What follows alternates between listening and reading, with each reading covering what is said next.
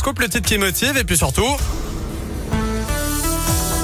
Bonnes nouvelles maintenant avec Greg Delsol. Ils ont battu le record du monde du plus grand dessin GPS à vélo, le tout pour une bonne cause. Mathilde et son papa Frédéric ont décroché ce record après avoir parcouru 2162 km en tandem et réalisé un cœur géant à travers le pays sur une carte GPS avec un but, soutenir l'association Mécénat Chirurgie Cardiaque. Ils sont partis de la place Bellecour à Lyon le 16 août dernier et ont relié 16 villes afin de créer ce cœur. Au bout du compte, ils ont récolté 26 000 euros pour l'association qui permet à des enfants souffrant de malformations cardiaques de venir en France et d'être opérés lorsqu'ils ne peuvent être soignés dans leur pays d'origine.